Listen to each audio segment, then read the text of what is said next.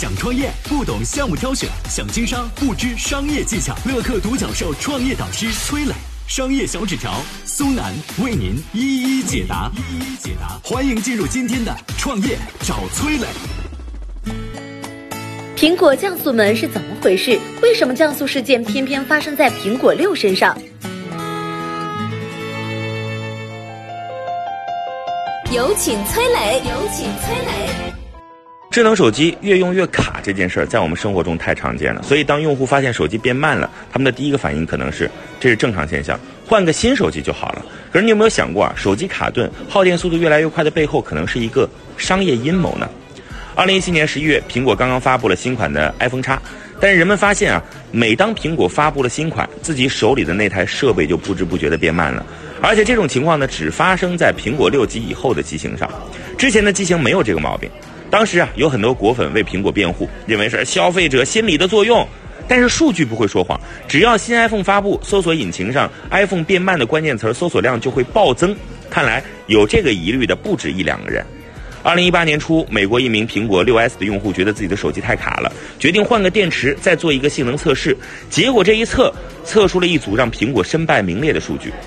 换电池之前，手机性能两千五百一十二分；换完电池，四千四百五十六分。也就是说，换个电池，手机性能暴涨百分之五十。这到底怎么回事儿？舆论很快发酵了，苹果被迫站出来发布了一段毫无说服力的说明。哎呀，当这个手机性能过快，电池又老化的时候，手机可能会自动关机。为了防止这种情况，我们只能通过软件让大家的苹果手机降速。但是消费者对于这个解释可不买账啊！有网友说，苹果偷偷的让我们手机变得越来越卡，就是让我们去购买新款的 iPhone，或者去苹果店里边换个电池提升性能。而这两种办法最后的受益者都是苹果公司。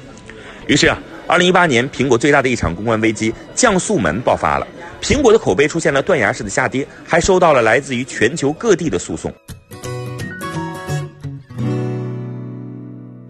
嗨，大家好，我是崔磊。下拉手机屏幕，在节目简介里有我的个人微信号。朋友圈我会分享创业思考、商业观察，以及和支付宝、抖音等巨头合作的创业好项目，欢迎您来交流。